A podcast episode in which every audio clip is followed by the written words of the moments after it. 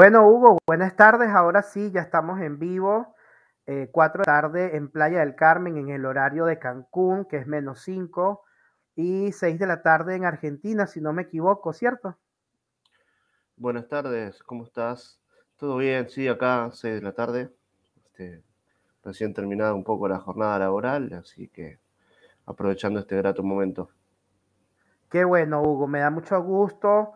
Quiero confesarte que pues hace ya un ratito que vengo viendo tu perfil y quería hacerte la invitación para las entrevistas y bueno, yo dije, nada, mejor eh, en enero que arrancamos con todas las fuerzas, venimos de pasar el diciembre, ¿no? Y, y pues toda esta, todo este alboroto de, de, estas épocas. Ahora estamos arrancando hoy lunes 10 eh, de enero del 2022. Tengo el placer hoy de estar con Hugo Mancilla, eh, un, colaborador, un colega que vamos a conocer en breve, lo vamos a conocer bien, eh, eh, su vida profesional y un poco de su vida personal. Así que Hugo, bueno, darte la bienvenida y preguntándote cómo recibiste el año, cómo, cómo, cómo empezó para ti 2022. Bueno, muchas gracias, primero por el espacio, como te vengo diciendo, me parece un espacio espectacular para, para los profesionales. Eh, bien, bien, gracias a Dios, en familia, disfrutando eh, Año Nuevo, este, todos juntos, eh, con muchas expectativas para, para, este año que comienza, con muchas, muchos planes de, de, de un cambio, un salto en lo profesional, si Dios quiere, así que estamos enfocados en eso. Estamos enfocados Qué bueno, parece, Parece mentira, Hugo, pero enero siempre es así. O sea, si, si, uno, sin uno quererlo, enero es así como reseteo, ¿no? Es como, es como empezar de nuevo. Y entonces, y, es algo involuntario, porque si te pones a verlo, uno dice, bueno, tengo que tener el mismo ímpetu todo el año. Pero enero tiene algo que hace que uno sienta como que, bueno, ah, puedo empezar de nuevo. Me explico. Sientes como un reinicio del reloj. Tal cual, sí. En mi caso, siempre los últimos meses del año es como que hay una, una, una replanificación y, ya encarás el 2000, el año, el año que sigue, lo, lo, encarás con algo ya, un norte planeado y ese reinicio que bien decís vos, ¿no? Sí, sí. Exacto. Tal cual, tal cual. Totalmente. Y, y, eso que uno, o sea, uno en lo profesional uno dice, bueno, debería ser una continuación normal, pero sí, sí se siente eso, ¿no? Bueno, Hugo, eh, este canal, como tú mismo lo comentabas hace un minuto, es un canal que está pensado para conocer la parte humana de los profesionales que normalmente vemos en LinkedIn todos los días, como tú, que siempre publica, que comparte, que ayudas a otras personas, que, que haces publicaciones con mucha frecuencia y a veces uno quiere conocer a las personas más allá de, lo, de la foto del perfil, más allá del título, ¿no? Entonces, la primera pregunta que yo le hago a todos mis invitados es, ¿quién es Hugo Mancilla? ¿Quién eres tú como ser humano, Hugo? ¿Cómo te defines hoy? Bien.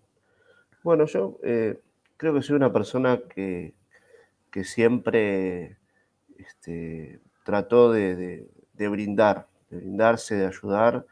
Eh, y, con mucho entusiasmo, ¿no? Siempre con, ganas, ¿no? Con ganas de, cambiar, de mejorar, de, superarme eh, en, todos los ámbitos, no, no solo en el profesional, ¿eh? O sea, yo desde muy chico este, siempre me gustaron, me gustó meter, tenía problemas de, tenía problemas de salud, tenía problemas de, bronquios, no podía respirar, ¿no?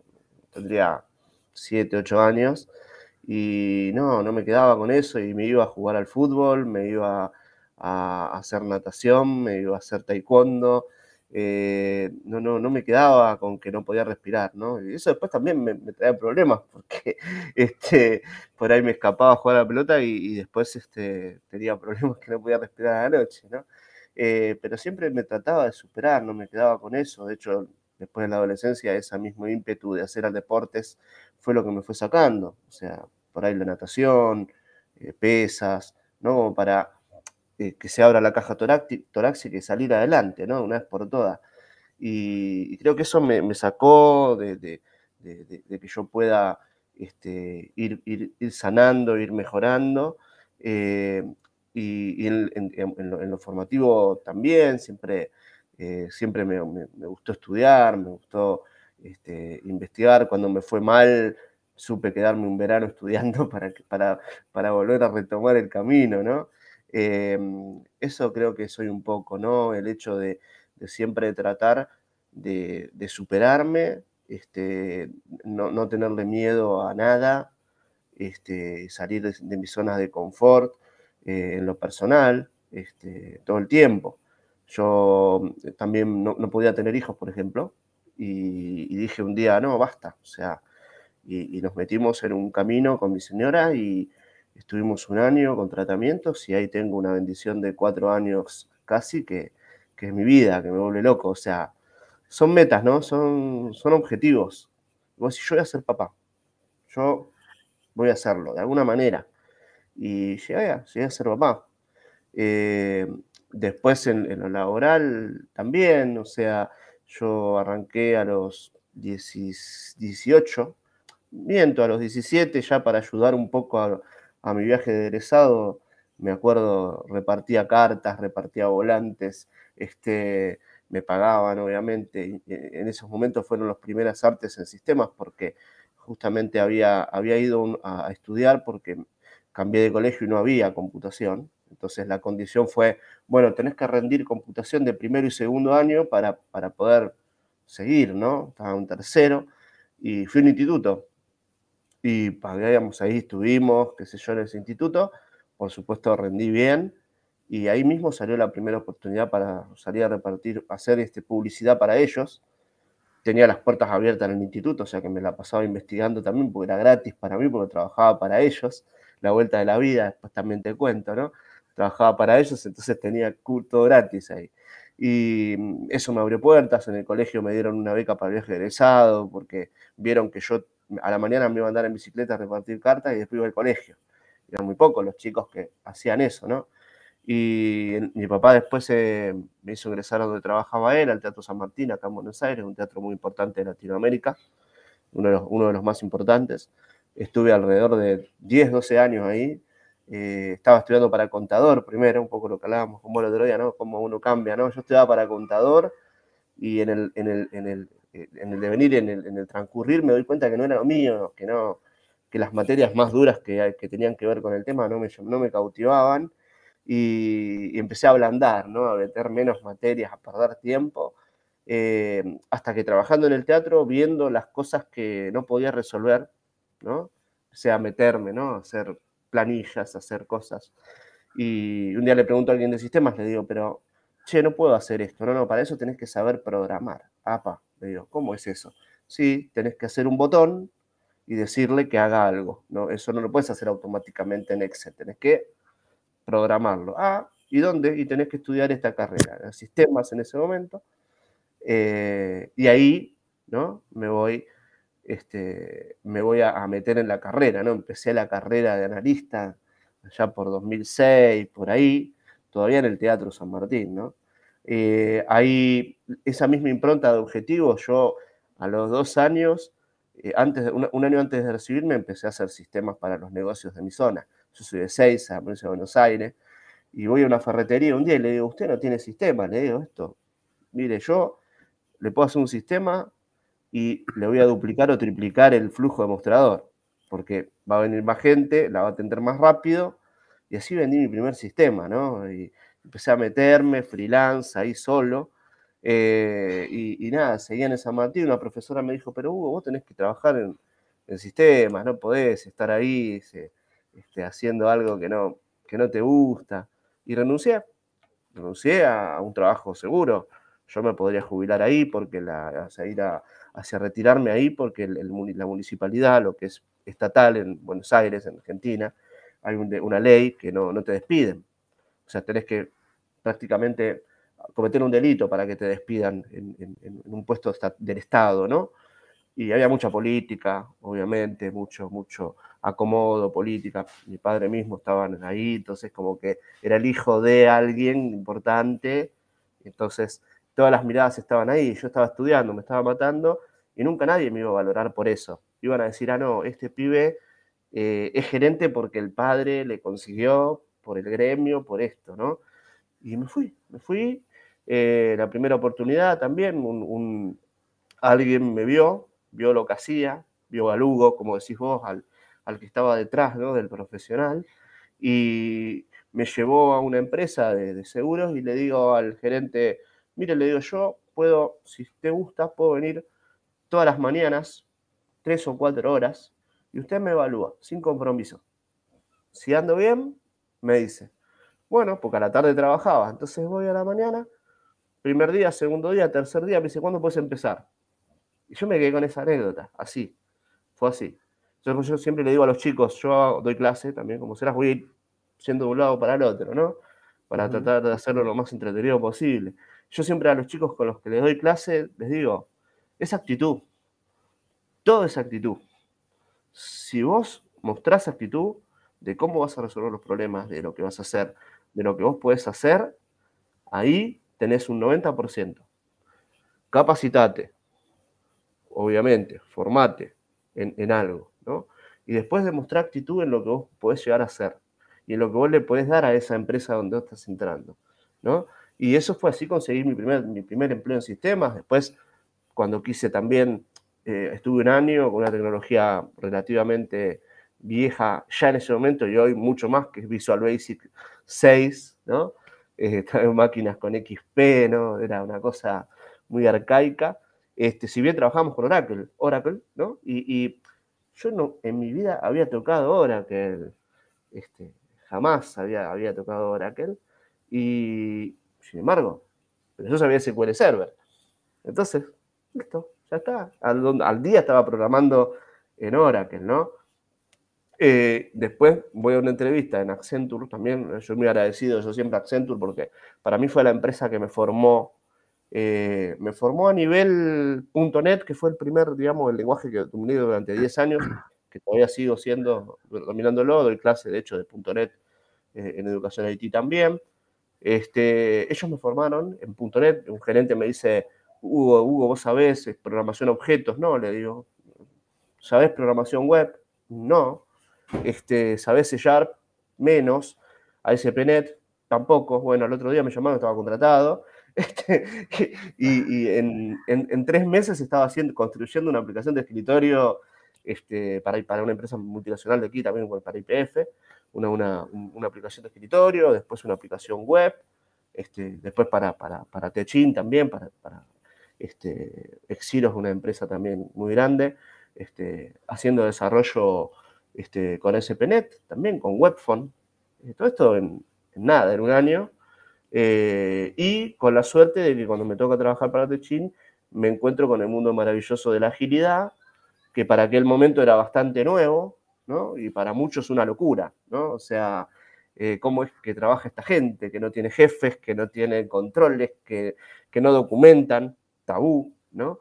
Este, ¿Cómo puede ser? y viene eso, ¿no? Ellos eran precursores, Accenture es una empresas acá en Argentina que, es precursora de todo esto, eh, y, toda la mayoría de los equipos trabajan de esa manera, y me empezaron a formar ahí, tuve dos años con un equipo trabajando eh, como desarrollador, por supuesto, eh, y viendo cómo trabajaban los distintos Scrum Master que iban pasando y cómo, cómo era la posición del PO, ¿no? y todo lo que se podía hacer con agilidad, cómo uno podía agregar valor a un producto eh, en etapas muy tempranas, ¿no? Muy a, lo que era, a lo que es distinto de lo que se trabajaba antes, ¿no? Con, el modelo Waterfall que se trabaja todavía, obviamente, que hay proyectos que lo requieren, ¿no?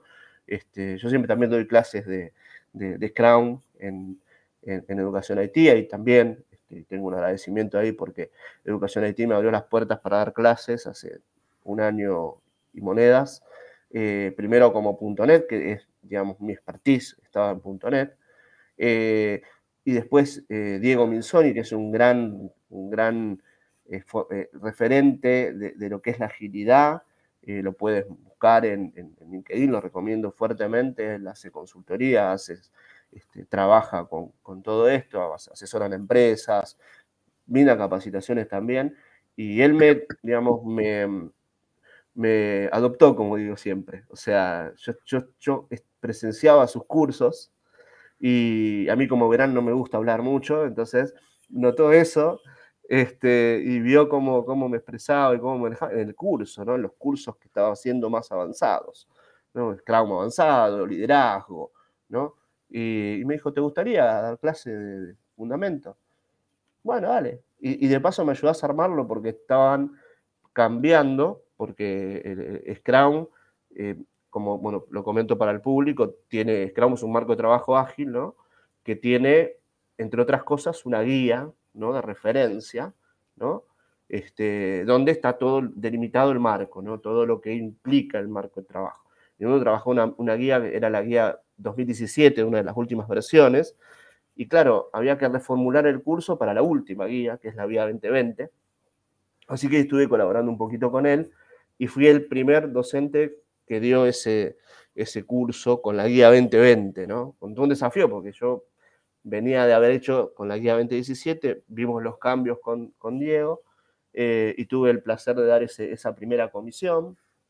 Eh, después, también, como vio que yo hablaba mucho de implementaciones, yo hago desarrollo, ¿no? Toda mi vida hice, eh, hago, hago barra CIA porque estoy queriendo irme para la gestión, ¿no? mi, norte es irme para la gestión de, proyectos, en lo posible ágiles, que es lo que más me gusta.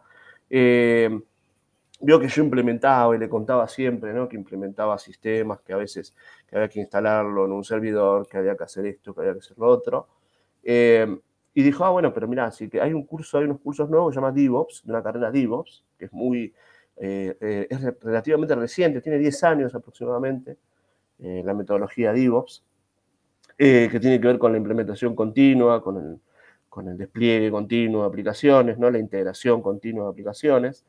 Em, y desde mi lado más metodológico y de la experiencia implementando sistemas, este, sin DevOps, sin usarlo, este, poder dar ese curso. Meterme en tema, obviamente, eh, y poderlo dar desde el lado de eh, la metodología, ¿no? de lo que implica como cultura y demás, cultura de trabajo y demás. Así que bueno, por eso yo quería hacer un paréntesis, hacer un agradecimiento a ellos porque eh, yo siempre me gustó dar clases, yo, yo tenía un, también volviendo un poco, yendo de lo personal, una mezcla de personal y de, mm, este, profesional. Nosotros en una época este, nos largamos solos con mi pareja y empezamos a, montamos una especie de consultora. Consultora, empezamos a a publicitar, que hacíamos sistemas, que hacíamos páginas web. Claro, en un barrio no, no iba a funcionar, ¿no? Uno lo ve después con el diario de ayer, ¿no? Y eh, un mes y pico y veíamos que nada, veíamos que nada, veíamos que nada. Y una clienta dice, che, pero si ustedes este, dan clase este, a la carta, nos dijo. ¿Cómo era eso? Sí, lo que te pidan. Para no ser un curso extraño, un curso, ¿no? Entonces venía, ¿no? Y me enseñás a usar el celular, bueno, y me enseñás a usar esto, y me enseñás a hacer lo otro. Y, nos pagaban y empezamos a, agarrar plata con eso, ¿no? Y después hicimos cursos más, ¿no? Cursos de Excel, dábamos Word, Excel, todo lo que es paquete Office. Yo enseñaba programación, costaba mucho conseguir un público para, para programación, increíblemente. Y yo pensaba que con eso íbamos a, a pegarla, y no, no, porque eh, programar, eh, si bien yo digo que es para cualquiera, a eso le agrego que te tiene que gustar, ¿no? Tiene que gustarte y, lamentablemente la base educativa que, tenemos acá nosotros no es la ideal para los, para los chicos más jóvenes. Eh, entonces, de repente, no te sabían cómo pensar un simple algoritmo al estilo, este, no sé, calculame cómo, cómo, hago, como un kiosco, cómo hago para vender un, paquete de galletitas, qué cuenta tengo que hacer, y te decían cualquier cosa. Em, y se iban frustrando porque les iban costando mucho los, los algoritmos, ¿no? Eh, eso es algo que yo también vengo notando acá, no sé si pasa en Latinoamérica o acá solo, em, de que falta base, falta base y, lamentablemente los chicos se frustran cuando empiezan a estudiar porque creen de que es una profesión para, para ganar dinero, pero que, no es tan simple como, como piensan, ¿no? Eh, hay, mucho curso que, no, que tampoco le, están bien diseñados como para, para que puedan aprender de, esa manera. Nosotros, por ejemplo, ahí donde estoy yo en Educación Haití, de mi lado, y entiendo que la mayoría de los docentes nos ven de la misma manera, eh, se trata de que la gente practique, que la gente realmente eh, salga eh, conociendo lo que, lo que tiene que hacer y, lo, pueda, lo pueda hacer sin ningún tipo de frustración. así que bueno, es un poco también la, la, experiencia que damos, terminamos dando clase cuando nosotros este, íbamos nada más a vender sistemas.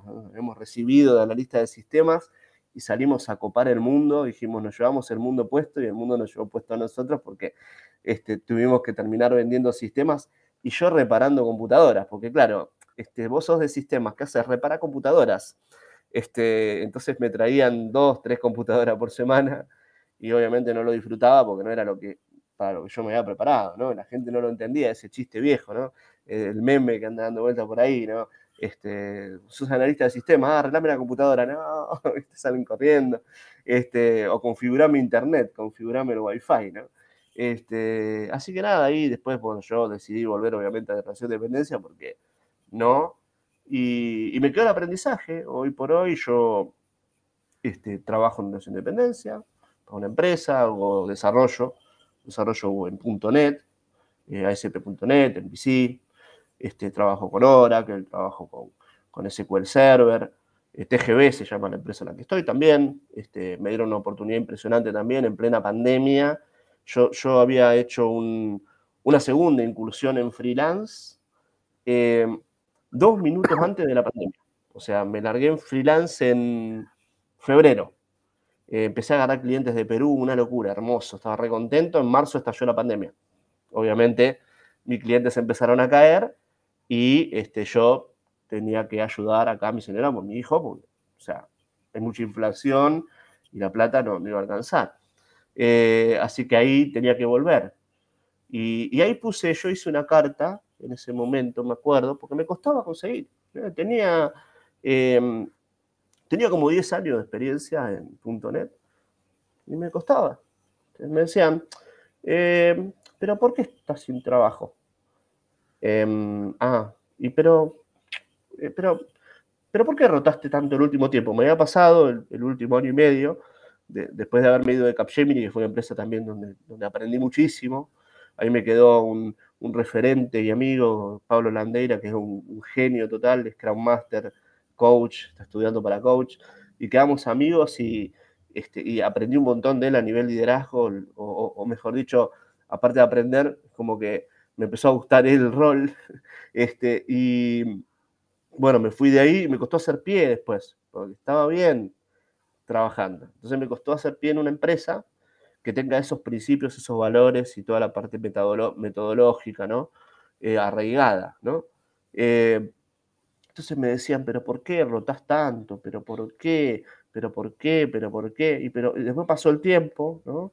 Eh, y una, una reclutadora que yo después dije, bueno, no, si me toca de vuelta o si me llama, no, porque no me gustó ya a nivel actitudinal, actitudinal eh, porque me dice, pero ¿por qué hace tres meses que estás buscando y no te llaman?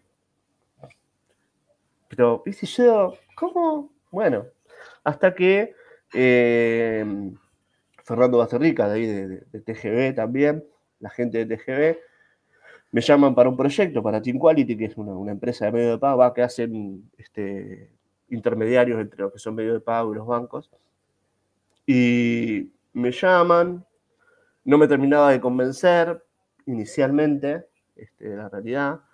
Eh, y después terminé contactando yo, decía, bueno, a ver, dale, a ver, vamos, vamos a ver. Pero resultó ser una oportunidad porque eh, no me estaban abriendo puertas, eh, ellos me las abrieron, eh, ahí empecé a trabajar de vuelta con agilidad, ya empecé a prepararme de vuelta, me metí a hacer todos los cursos, todo habido por haber. Eh, me puse prácticamente a la par del Scrum Master en la empresa donde estaba, yo los asesoraba, este, metía ideas, metí DevOps ahí, este, o sea, junto con, otra gente, llegué a ser referente, tenía o sea, de uno de los equipos, yo era el referente de, pues, sin tener la, parte técnica, sí sabiendo lo que había que hacer y qué herramientas había que usar, pero yo no tenía la, que todavía me faltan, las herramientas técnicas para hacer DevOps. O sea, manejo, manejo de Jenkins, manejo de, Linux, ¿viste? O sea, todo eso me falta, digamos. Pero, pero sé lo que hay que aplicar en cada proceso, sé lo que hay que ponerlo. Este, y lo, vi del lado, lo viví del lado del liderazgo mismo, porque yo, yo sentí que, que, me hice cargo un poco de eso. Y había dos chicos que, que andaban muy bien en automatización con Python. Y yo les delineaba lo que había que hacer, porque era lo que pasaba. O sea, yo desde mi experiencia les decía, bueno, mira, habría que automatizar esto, hay que hacer esto, hay que hacer un script para que tome los archivos de acá, los deje acá, ¿no? Hay que hacer script que me validen, que no me escriban cualquier cosa en los archivos, ¿no? Que, tengan cierta coherencia, ¿no? Eh, y eso fue mi primera experiencia también con, manejo, ¿no? No necesariamente tenés que conocer una herramienta para realmente dar una solución, ¿no? Claro. Hugo, Hugo, una pregunta. ¿Y dónde naciste? ¿De dónde eres? O sea, eres argentino, pero ¿dónde sí, soy argentino, nací en la capital federal, nací en la capital federal, este, en el año 79, plena, plena dictadura militar, no sabía si mi padre volvía a casa, este, porque estaban trabajando y era, era duro acá, este, militancia y demás, estaba, estaba, complicado. Eh, así, siempre lo hablamos, ¿no? Yo estaba en la cuna y él iba a trabajar y no sabían si volvían, ¿no? Era una época difícil por la guerrilla y por la, sí, por la guerrilla y por los militares, ¿no? O sea, o, te podían enganchar los militares o te podían enganchar la guerrilla, o sea, era, porque los militares no, no, distinguían entre guerrillero y, y, el normal, digamos, la persona que iba a trabajar, eh, porque no podían, quizá, no sé, y, y, el guerrillero, y vos por ahí ibas pasando y se agarraban a tiros y te tocaba, ¿no? O sea, era una época dura, me tocó nacer ahí, eh, y, bueno, una infancia linda, viví, viví hasta los seis años en Capital Federal, en una... Este, siempre digo como, como, como sin ser profesional, mi padre también la peleó, ¿no? Eh, vivíamos en una, una, casa alquilada, ¿no? Eh, en Capital Federal, compartida con otra, tipo, bueno, acá se llaman pensiones, que hay varias habitaciones, ¿no? Eh, y, nada, mi papá consiguió un, lugar, un terreno en, Merlo, provincia de Buenos Aires, zona oeste. Terreno baldío, ¿no? Compró a través de alguien. Y, por allá cuando yo tenía seis años, me acuerdo que nos mudamos a, a Merlo. Primero vivimos en la casa de una tía un tiempo, este, y mi papá se hizo una habitación de dos por tres eh, un vanito de, uno por uno con una ventanita de madera. Este, no, no, no me olvido más. Y terminó haciendo un chalet, un chalet con tres dormitorios, con baño gigante, este, una casa impresionante, eh, con tejas, re, bien. Esto ponele, eh, empezó mi papá en el 86 por ahí, hasta el 88, después tuvo suerte que viajó a España, se fue de gira con el Teatro San Martín y con esos dólares terminó la casa, ¿no? Este, pero, y sin estudio, mi papá tiene primaria. Yo soy la primera generación de, profesionales. Si bien no llegué a una carrera de grado, hice un terciario, soy analista de sistema, eh, soy el primero, ¿no? Y mi, papá primaria, mi abuelo segundo grado, este, campo, eh, sembrar, cosechar y demás, eh, son de Entre Ríos ellos. Este, y, y, nada, hicimos ahí, después el barrio se puso complicado por la inseguridad, este, muy complicado por la inseguridad. Eh, había chicos de mi edad, y más grandes, y más chicos, que ya entraban en la droga. Eh, entonces mi papá muy sabiamente, a los, cuando yo tenía 13 o 14 años, disimuladamente me sacó de ahí. Nos fuimos a vivir a otro lado, este, Canuelas, zona, zona sur, a 60, 70 kilómetros de la ciudad de Buenos Aires. Este, ahí está, bueno, verlo también tuve una, linda infancia, si bien, o sea, si bien había, para mí, yo no, claro, yo era inocente, yo, yo no sabía lo que pasaba alrededor. Yo iba a jugar a la pelota hasta las 8 de la noche con, con mis amigos, este, me iba a meter en los barrios más complicados del, del, lugar, este, andaba de noche, después en la adolescencia, ¿no? Y no sabías, ¿viste? No, no, no tenías una idea. Y mi papá, después de muchos años, me dijo, si yo no te sacaba, te iban a terminar metiendo en la droga te iban a meter. sin darte cuenta. Te iban en el momento dado te iban a meter. O, en el robo, o, a robar, ¿no? Te iban a llevar, sin darte cuenta, me dijo. ¿Viste? El entorno, el entorno, el entorno va, va consumiendo. Y ese teatro San Martín es el que está, el que está, eh, eh, que es preciosísimo, ¿no? Que está en esa avenida principal donde está el obelisco si no me equivoco. Porque sí, eh, hay, dos teatros, ¿no? Está el Teatro Colón, que es el teatro más importante del mundo. Ah, perdón, estoy, confundiendo San, Martín con el Colón, ya. El Colón es el teatro de lírica, de, danza y de, lírica, el más importante del mundo, este, obvio, porque está acá, ¿no? Está ahí a un par de metros del, obelisco, que es el más grande del mundo también, en la autopista más ancha del mundo, en la ruta más, en la avenida más ancha del mundo, que es la avenida 9 de Julio. Este, y, el, Teatro San Martín eh, es un teatro muy importante también de Latinoamérica, pero es, eh, es contemporáneo de ballet y eh, es más apuntado a teatro, a teatro clásico. ¿no? Dan obras de Shakespeare, este, han dado Galileo Galilei, han dado Romeo y Julieta, a ese, a ese nivel es ese teatro, un par de salas. Hoy es complejo, bueno, ya era hace unos años complejo teatral de la Ciudad de Buenos Aires en realidad. Teatro San Martín, Teatro Alvear, Teatro Sarmiento, La Ribera, ¿no? Regio, es todo un complejo, lo hicieron un complejo hace, hace muchos años a, a todo eso, ¿no? Este, pero bueno, ese queda en Avenida Corrientes, también queda cerca del obelisco, está el obelisco, está Avenida Corrientes, la 9 de julio y las diagonales, ¿no? Este, este está en Avenida Corrientes. Este, mi papá se jubiló ahí hace 3, 4 años, más, sí, 5 años más o menos que se jubiló mi papá allí, ¿viste? Este, pero no, una, locura. Y después, bueno, mi papá se venía a 60 kilómetros a trabajar ahí para, para salvarme la vida a mí. Me metió en un colegio privado en ese momento, un colegio Santa María, también les estoy agradecido a ellos. El, director de ese colegio, el día que, que, nos recibimos, que terminamos quinto año, creo que nos dio el mejor regalo que nos pudo haber dado, porque nos dijo, no importa lo que sean. Hagan, hagan lo que quieran. No, importa, contador, abogado, médico, lo que sea. Sistemas no existía, ¿no? Y, pero sean buenos en lo que hacen. Sean el mejor en lo que hacen. ¿Sabes, ¿sabes una cosa, Hugo? ¿Sabes una cosa? Sí, yo te escucho. Claro, tenemos casi la misma edad. Yo nací en el 75, tú naciste en el 79. Tenemos casi la misma edad. Quiero aprovechar de saludar a Jesús, Jesús González González, que mandó saludos, dice saludos, fuerte abrazo. A ti, Jesús, saludos también. Que sea un excelente 2022 para ti. Pero fíjate, yo te escucho y hay dos cositas que me llamaron la atención, ¿no? Este, esto de que como das clases, eso te pone en el nivel de, de darle quizás orientación a otras personas, ¿no?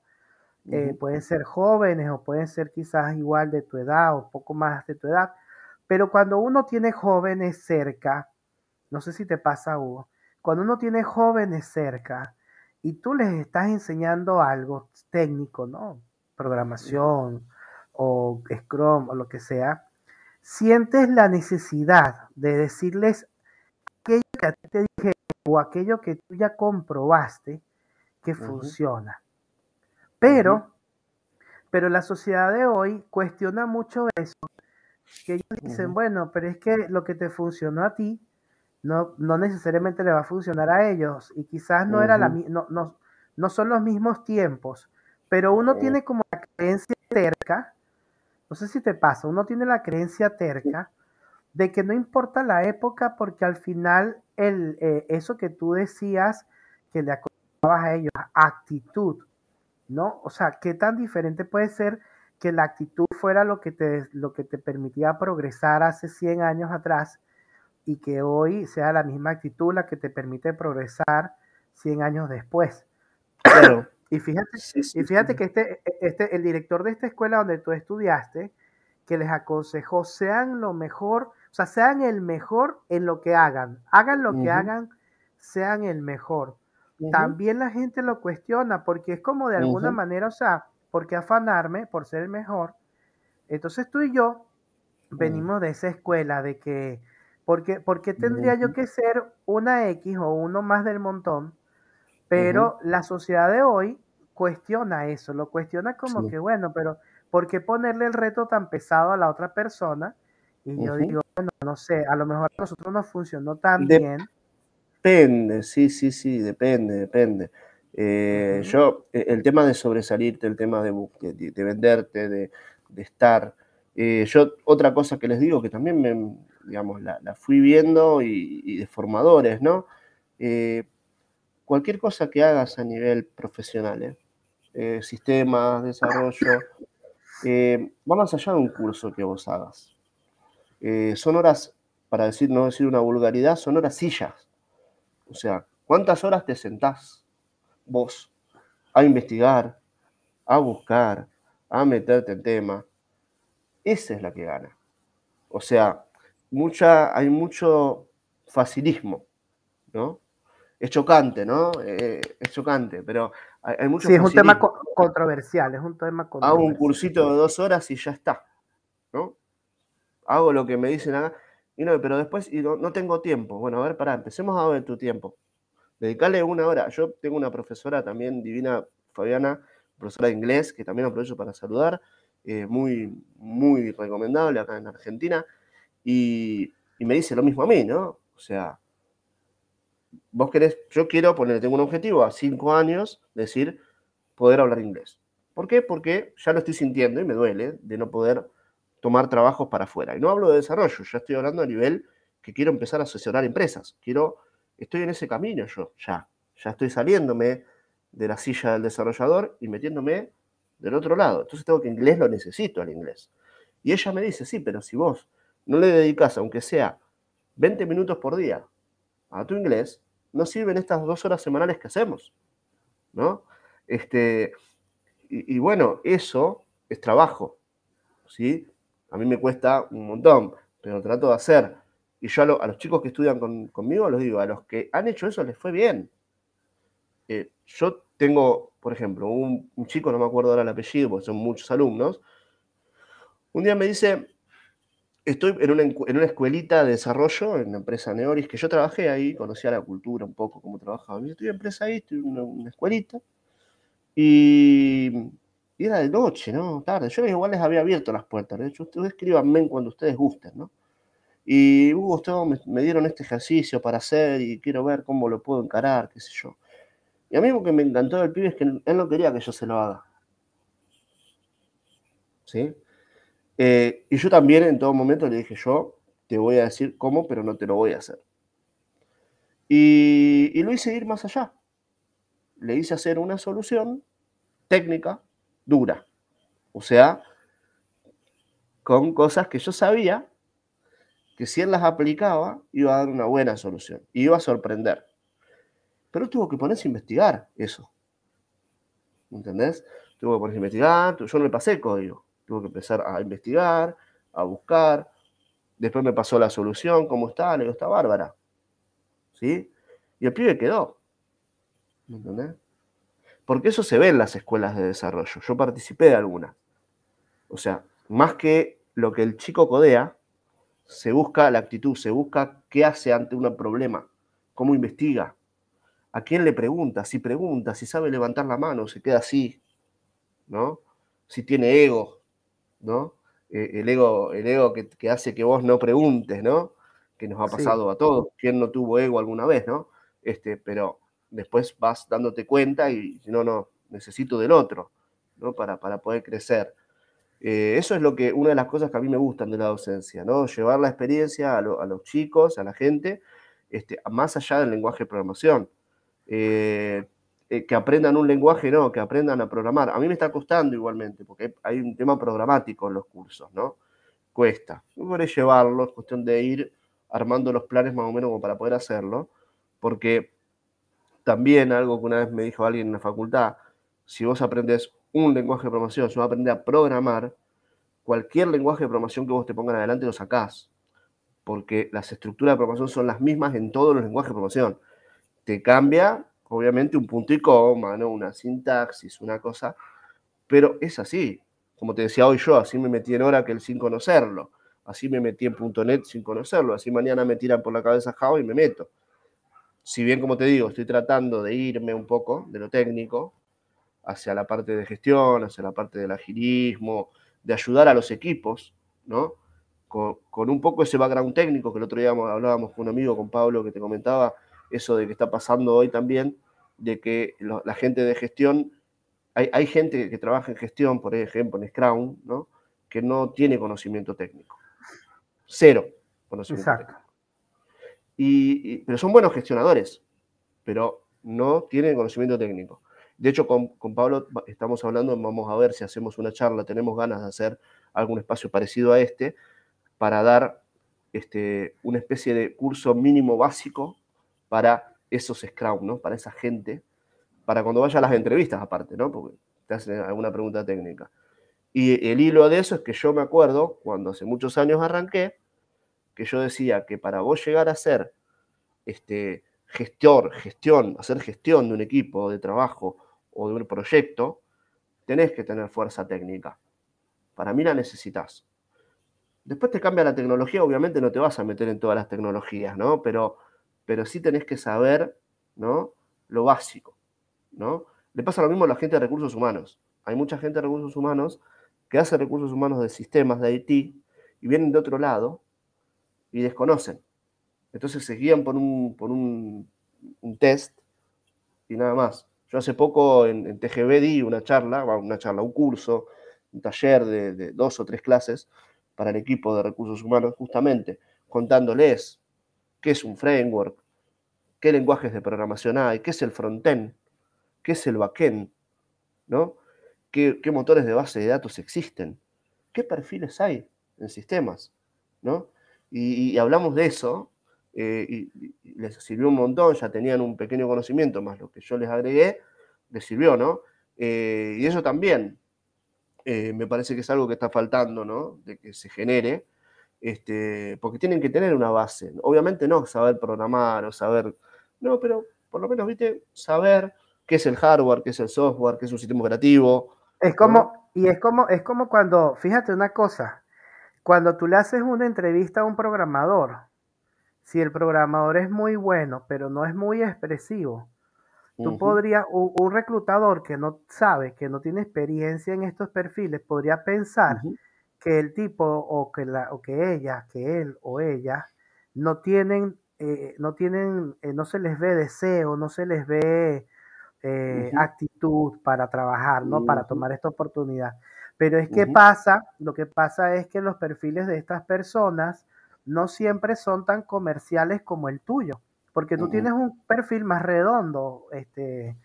Eh, me lo fueron moldeando, ¿eh? Me lo fueron moldeando. Hubo, algunos recruiting en algún momento que me lo han, me, han ayudado. Darme consejos, de decirme, che, porque vieron que me fue mal, ponele, y me decían, te un consejo para la próxima hace tal cosa, decí tal otra. Diez años te llevan, este, pero ojo, yo igualmente siempre fui extrovertido, desde chico o desde la adolescencia, si querés, o de más grande también. Y el, desarrollador es más cerrado. Exacto. Es más. Está en un mundo, está en un mundo introvertido, no todos, por supuesto, pero, yo, yo, me, yo me he topado con programadores, con developers, que tú sientes que, no están interesados en la conversación o que, o que no están interesados en lo que están conversando. Y sí, sí lo están, solamente que su actitud se manifiesta de esa forma. Entonces, si tú no sabes eso, como reclutador, probablemente dejas ir un recurso muy valioso esperando recibir un Steve Jobs, ¿no? Versión argentina eh, adolescente. Claro, claro. Sí, sí, sí, o como piden ahora, viste, un, un junior este, con tres años de experiencia que sepa este, todo. este, from, back, todo, junior. O sea, no, no. Este, y, bueno. y, para cerrar, y para cerrar, van y te dicen este, cuál es tu aspiración salarial, y con eso ya te rebotan durísimo. Y ahí ya. Y tendría que ser al revés. O sea, tendrían que decirte, mira, nosotros vamos a pagar tanto. Es más, antes de empezar a hablar, es más, antes de empezar que hacer, antes de que aceptes la entrevista, este, debería ser. Porque vos ya, cuando aceptás la entrevista o no con la franja, que te den la franja salarial, que te digan, mira, la franja salarial está entre esto y esto. ¿Viste? Pero no, hay, de todo ahí, ¿eh? hay, mucha especulación. Eh, si vos no tenés trabajo, te bajan el sueldo, te lo bajan. Te, meten por la más baja que tengas. Eh, si vos estás laburando, y, ya hay alguien que validó que vos trabajás y estás trabajando, te da lo que quieras. Desarrollo. Quiero tanto y te dan eso. ¿sí? sí. Eso yo lo viví y, me pasó varias veces. ¿no? Eh, actualmente estoy tranquilo, estoy bien. Yo, aquí en México, aquí en México pasa igual que en Argentina. Si tú no tienes un empleo, mm, te cuesta todos los kilos del mundo. Si tienes un empleo, entonces te buscan y te, y te contraofertan. Pero estar desempleado en México y buscar empleo es el peor escenario que una persona pueda tener. Lo cual me parece también es algo absurdo. ¿Por qué? Porque eso, eso es prejuicio. Esos son prejuicios culturales que se tienen de que, bueno, mira, por norma general, si una persona no tiene un empleo y no lo han contratado en tanto tiempo, es que esa persona no, no ah, tiene un problema ahí subjetivo que no está a la vista, que te va a traer problemas. Y tú dices, bueno, pero pienso que eso, eso es así porque la gente de alguna manera dice, bueno, vamos a aplicar la, la, la, vamos a aplicar la que le aplican a todo el mundo. Y yo digo, qué absurdo es eso. Es lo mismo que el tema de que, claro, es lo mismo que el tema de que, de que cuánto aspiras tú a ganar. O sea, es absurdo plantearle eso a la persona que, que, que, que, que tú o que él está acercándose para una oportunidad laboral. Eso es como que, bueno. Aparte, fíjate, ¿no? Eh, como te decía, las veces que me tocó, yo estuve dos veces este, que tuve que reinsertarme, digamos. O sea, que renuncié para mi emprendimiento y volví. Renuncié y volví. Cuando las dos veces me pasó lo mismo. La primera vez yo pedía un, un dinero y me lo bajaron. Y como yo veía que estaba complicada la búsqueda, tuve que agarrar porque necesitaba la plata.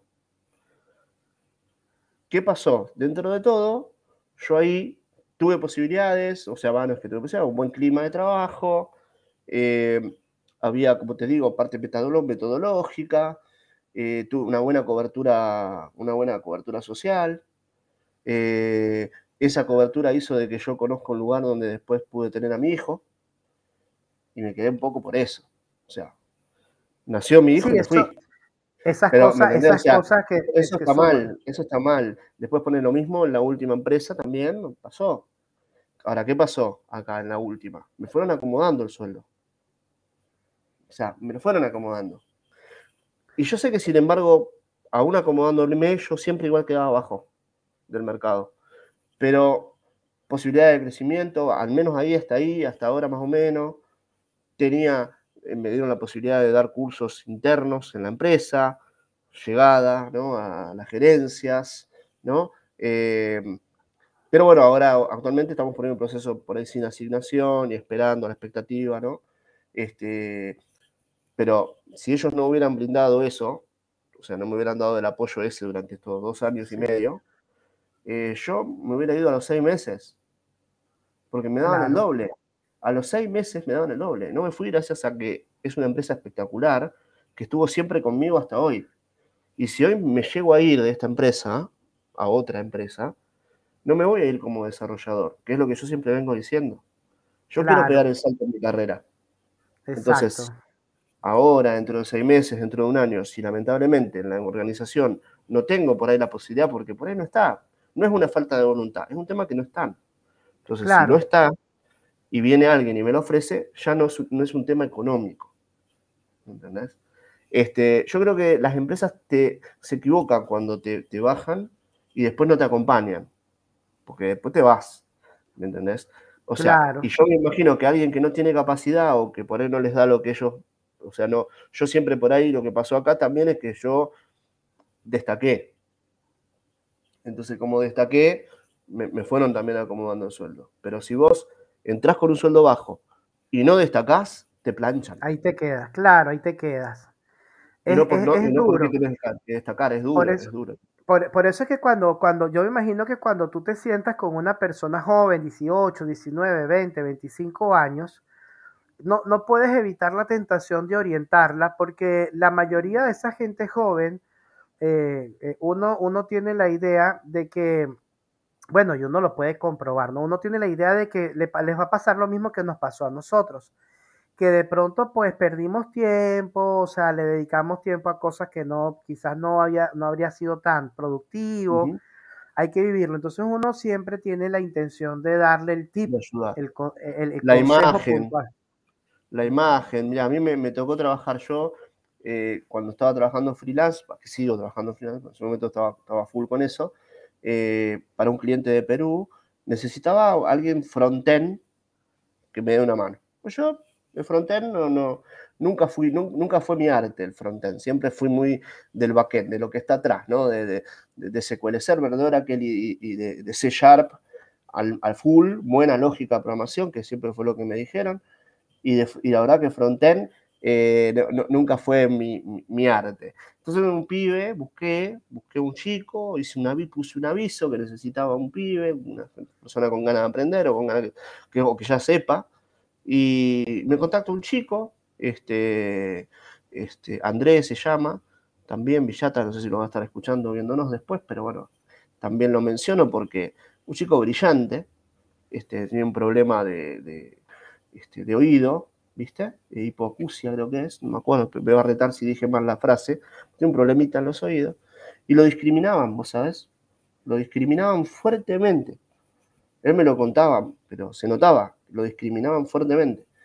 Y, le costaba conseguir su primer empleo, que como sabrás, el primer empleo Haití es el más difícil en cualquier, los chicos y en cualquier edad. Y me, pasa el currículum, veo la foto, dice, le digo, cambia la foto, ponete algo más sobrio y fíjate el pelo. Vos te imaginarás, ¿no?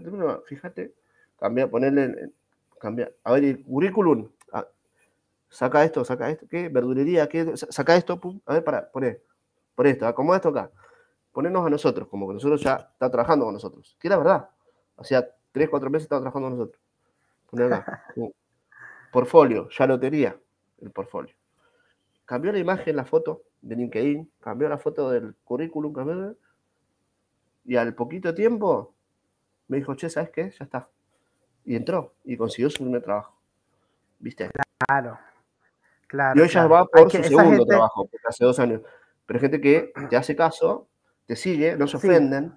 Tuve discusiones con otros colegas, con otros colegas que te decían, ay, pero qué antiguo, la imagen.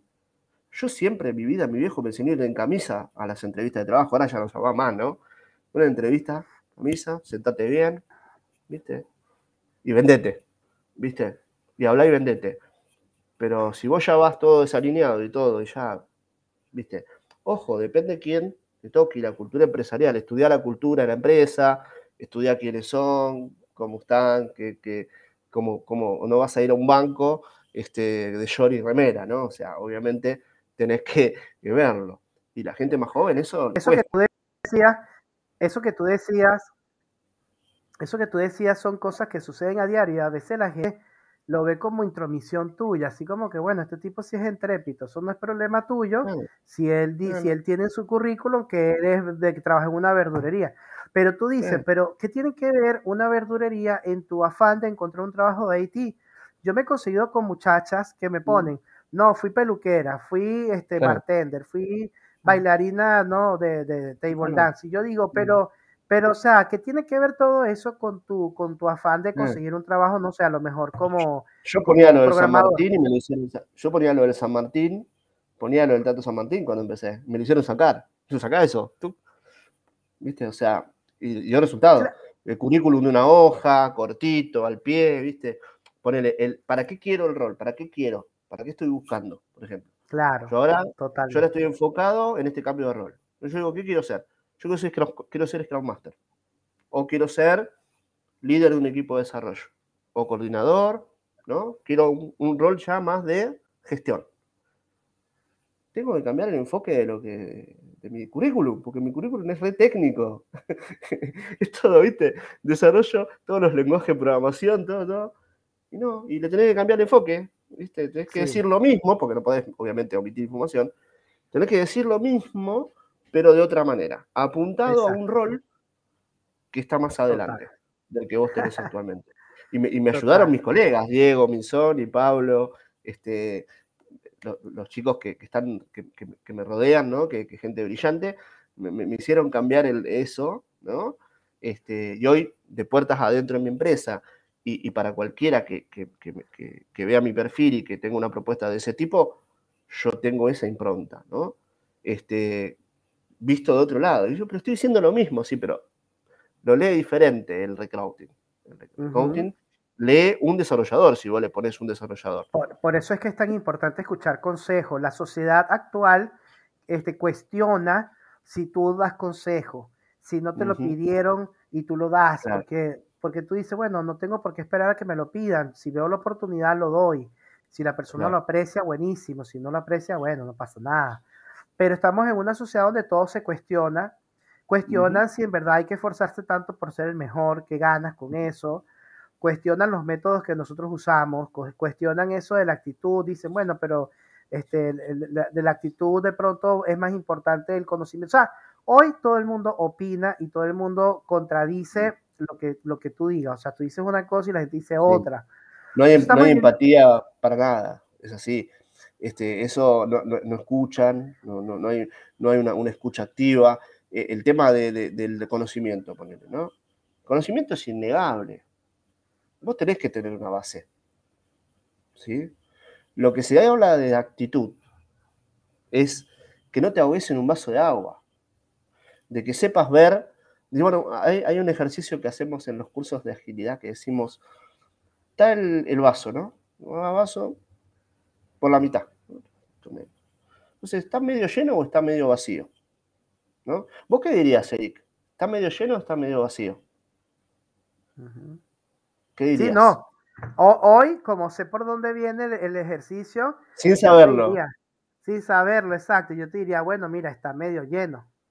Y si yo te digo que el vaso es muy grande, ¿viste? O sea, estamos muy, muy esquematizados, ¿no? Muy en ese esquema. Y, tenemos que salir como sociedad de eso. Tenemos que salir. Eh, a mí escuchar me dio muchos resultados y consejos. Esto de la actitud que te digo, que yo lo, repetí varias veces hoy, me lo dijo, me lo han dicho amigos, colegas, eh, eh, un, líder que tuve hace poco en Team Quality también, que, apreciaba la, actitud. Y por ahí no sabes hacer algo. Por eso digo, ojo, con eso de mucho conocimiento, prepararte, bla, bla, bla, bla. Por ahí no sabes hacer algo, pero tenés la actitud de cómo para investigarlo y resolverlo. En cambio, el otro, por ahí sabe mucho de todo, pero donde vos le tiras algo que no sabe, ya se, se abatató y ya se quedó ahí. Ah, no sé, yo, ah, no me corresponde hacer eso, ¿no? sí, renuncia, se pone a llorar y eso es terrible porque al final hay que empezar a corregir actitudes del hogar, porque también los padres deben de decirle quizás a sus hijos, mira, tú no te dejes pisar de nadie, no te dejes mm. joder de nadie, no te dejes presionar de nadie, y entonces preparan al muchacho para que salga al entorno laboral a que cualquier cosa que él vea que no le cuadra con su estado sentimental de ese día, entonces ya lo interpreta como una afrenta, como que, bueno, me están, me están invadiendo, me están atacando mi, personalidad, ¿no? Están atacando mi, ser, y entonces ahí van y generan un conflicto sin necesidad. Porque estás de, acuerdo que yo, yo, tuve jefes, este, eh, eh, Hugo, yo tuve jefes que a veces me dijeron las cosas no con, no con tanta delicadeza. Hubo momentos en que me dijeron las cosas estando ellos alterados y estando yo en medio de una situación donde probablemente pues era el responsable de aquello.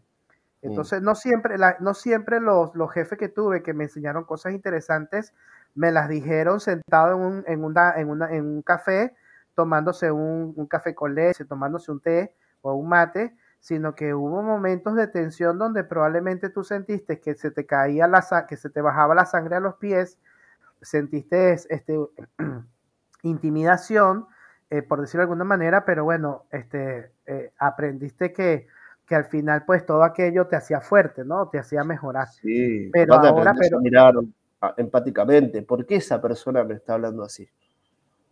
ahora tú le hablas a alguien. qué tipo de presión está esa persona para tratarme de esa manera? Claro. O sea, no, es que lo hace.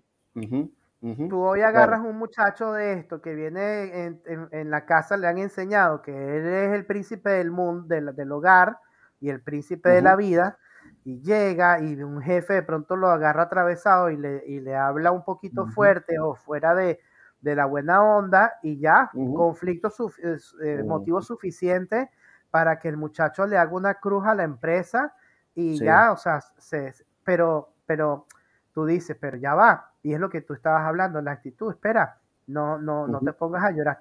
Pero yo creo que mucho de eso también tiene que ver los padres que le dicen a sus hijos, no, tú eres un principito, a ti nadie te puede tocar. O sea, está bien, a, mí, por el contrario, poner mi, viejo viene, como sabrás, como te decía, a los 70, ¿no? Y mi, viejo me dice, es una la vida es lucha. Total. La vida es lucha. Es pa, pa, pa, lucha. Este, te caes, pum, te levantás y ya está. Y seguirás no, Sí, sí, sí, sí. Y eso creo que es algo que, con diferencias, obviamente, que, es algo que sí, en mi generación me parece que está bastante arraigado. Eh, por ahí después ya no tanto. Por ahí hoy chico de 30 y pico, 30, 20, no se ve, pero no quita que la vida los haga, ¿eh? porque yo no soy el mismo que era a los 20 años, seguramente. Claro, claro, claro. Sí, uno hace retrospectiva quién era, quiénes éramos nosotros los beta y a lo mejor había un poco de eso, pero como no había internet. yo a los 30, yo me he equivocado, ¿eh? Yo me he equivocado, ¿eh? Yo por eso te digo. Igual que yo. Eh, lo que yo pero ¿sabes qué había de diferente? Yo poner una empresa con Accenture en su momento, me enojé, me ranché, me hice un berrinche de nene y me fui. Y hoy, si me hubiera quedado en Accenture, quizás sería líder, no sé, gerente. ¿Me entendés? Pero son errores que cometés por, por la edad, por, por la, viste, no, pero ¿qué le pasa? Y ya está, y me voy. ¿Viste? Y la diferencia, Hugo, la, la, diferencia creo que está en que hoy, no ah, en ese entonces no teníamos las redes sociales que tenemos ahora. Mm, entonces, Para hablar. porque ahora, exacto, uno, uno cometía el error, se iba uno molesto o justificado no y tal, no sé qué más, y te montabas en lo siguiente. Pero hoy, o sea, hoy este, eso, todo eso se, se sabe en, en, corto, en corto tiempo y obviamente empiezas a ver tendencias. No sé si te ha pasado que te metes a LinkedIn y empiezas a leer algunos posts que tú dices, o sea, cuando tú dices, ¿quién está escribiendo esto? ¿No? Y te pones a revisar un poquitico, normalmente es un chabón, ¿no? Es un, es alguien, o sea, quejándose del mundo como que, bueno, ¿cómo es posible, ¿no? Que el mundo permita esto. Y entonces cuando tú te pones a revisar un poquito el perfil y ves el, y ves a la persona, tú dices, no, definitivamente le está ganando la inexperiencia. Quizás sí, está en todo su derecho de, expresarse y todo eso, pero entonces vienen, se llevan por las patas a la gente, te exhiben, no, Hugo, no, Eric, no, la empresa tal, no, no sé qué más, con el tema de la, esta, ¿cómo se llama? Esta cosa de la cancelación. Claro. Entonces, bueno, el daño... yo, algo que aprendí fue justamente a eso, ¿no? Eh, yo sí pude haber tenido algún problema. Es más, yo hago en, en alguna cuestión, hago, digo, uh, me equivoqué Ponele que me pasó con Capgemini también. Este, no me fui mal, pero sí, eh, si yo en ese momento eh, hubiese dado clase fuera de horario de trabajo, generándome ingreso, yo me hubiera quedado en, Capgemini. Y hoy quizás sería, por ahí como, como mi amigo, como Pablo, el líder, sería... ¿Por qué? Porque estaban las posibilidades de crecimiento. Yo lo digo, me fui de una empresa que tenía posibilidades de crecimiento por lo económico. No. Chicos, generen ingresos no se vayan por la plata. Váyanse porque los tratan mal, porque hay un mal clima, porque no hay posibilidades de crecimiento, porque te surgió una posibilidad de crecimiento en otra empresa. O sea, sos junior y otra empresa te ofrece senior. Sos senior y otra empresa te ofrece líder, gerente. Ahí andate. Pero por plata no.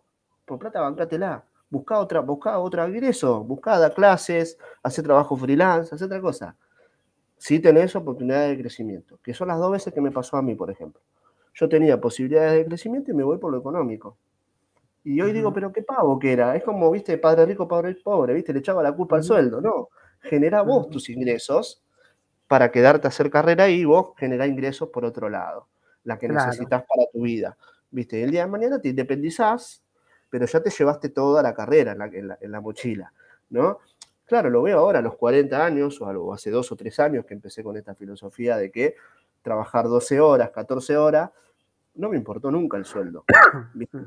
Y mañana vas a ver que si me toca cambiar de trabajo, eh, ¿qué pasó? No, mirá, desarrollador, eh, líder. O sea, hay un motivo, hay una, ¿entendés? No, no, es lo mismo que irte por plata caprichoso porque no, no, no me solucionan el problema, ¿viste? Eh, se quejan del Estado, de las empresas, de los sueldos.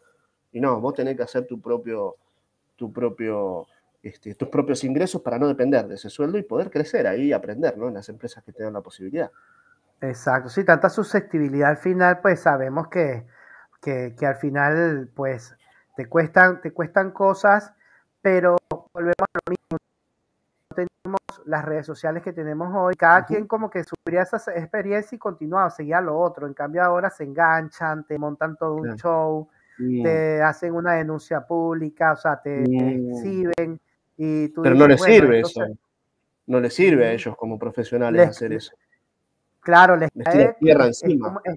claro, es como escupir hacia arriba porque les cae a ellos mismos porque los otros, los otros empleadores que están viendo esa actitud dicen, imagínate, yo no quiero tener a este revoltoso aquí en mi negocio. Sí, vos sabés que lo ya... yo lo vi, me asombró, hay, chicos que salen a pegarles, me, asombró, lo vi el otro día, de que salen a escribir mal a las empresas con nombre y apellido, digo, pero ¿qué les pasa? Digo, yo soy reclutador y no te llamo ni loco, ¿no? Este, pero ojo, Hugo, ojo, ojo, pero mira esto, Hugo, lo hacen cuando tú ves la cantidad de likes, tienen un millón de likes, ¿verdad? Mm. Y, y 500 mil, 800 mil comentarios, la mayoría a, favor. Ay, sí, oh. pobrecito, menos mal que te fuiste. Ay, sí, no, tienes toda la razón. Ay, no, sí, yo me fui también por este. O sea, hay una empatía espectacularmente amplia de la gente.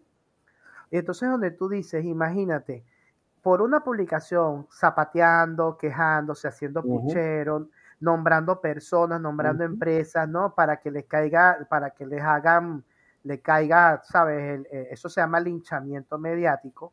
Mm. Un millón de likes y una persona que, genera contenido, que publica cosas, qué sé yo, 10 likes, 5 likes, un like, 20 likes. ¿Qué, sucede? ¿Qué sucede? Bueno, que no sé, el mundo está lleno de gente estúpida, será que le da, le da eco, le da, le da campanita, se mm. sienten identificados con eso. Y entonces donde tú dices, eso es lo que no veíamos porque no teníamos redes sociales para darnos cuenta, ¿no? A mí me pasó con la carga impositiva. Yo un día, yo venía haciendo, vengo haciendo muchas posturas, muchas publicaciones, y 10, 15, 20 likes, ¿no? Pues mil visualizaciones, ta, ta, ta. Y un día cobré el sueldo y dije, me sacaron el 50%, digo, no puede ser. Y escribí, viste, un, un, un cosito con calidad, ¿no? Ta, ta, ta. Impresionante. No sé, habrán sido 300 comentarios, eh, no, no, me acuerdo, pero fue un boom. Ahora, yo ponía cosas eh, profesionales o cosas, viste, no, viste, dos, tres, cuatro likes. O sea que la gente necesita eso, necesita el, eh, descargo, ¿no? Este, que nadie en ese, en ese, en ese apartado, ¿no? Eh, en ese comentario, sin embargo, nadie trajo todo esto que se está tratando de implementar ahora, de salir de ese lado, de quejarme de los impuestos y decir, para, para, ¿no será que no estoy haciendo nada para zafar? ¿Viste? Nadie, nadie escribió eso, ¿eh? Nadie, será, nadie me puso, che, Hugo, ¿no será que no estás haciendo nada para zafar vos? Y por eso te están descontando tanto. Basta que, se queje. Para... Mira, malcriadez, o sea, basta que sea una, una publicación malcriada, este, bien pensada, por supuesto, pero es lo que te digo, o sea, los muchachos van, eso no ocurría así antes, ¿no?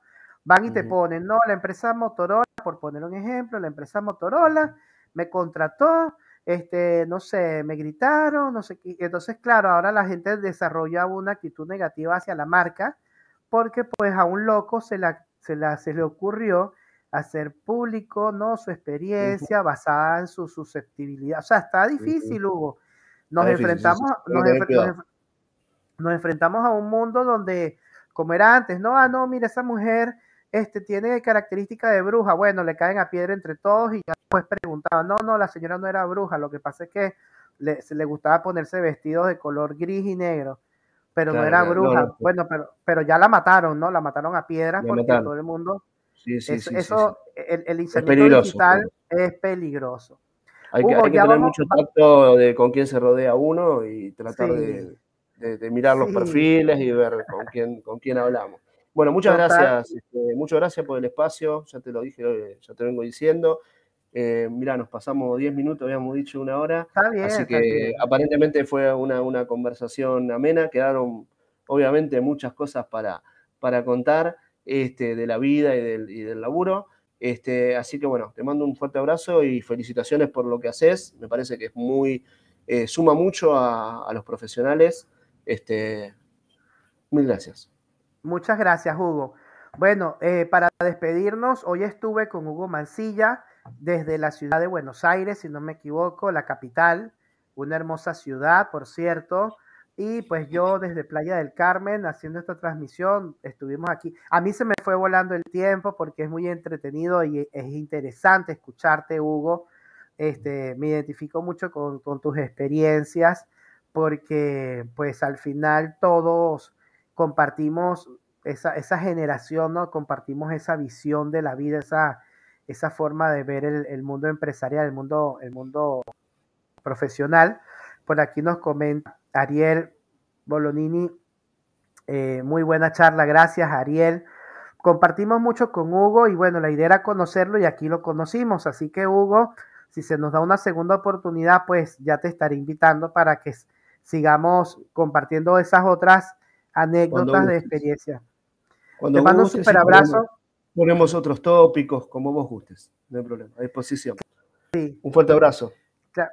Igualmente, Hugo, cuídate mucho. Bueno, que tengan todos una feliz tarde y nos vemos pronto en un próximo té con otro invitado también, otros invitados. Eh, que tengan un excelente 2022 y bueno, nos vemos pronto.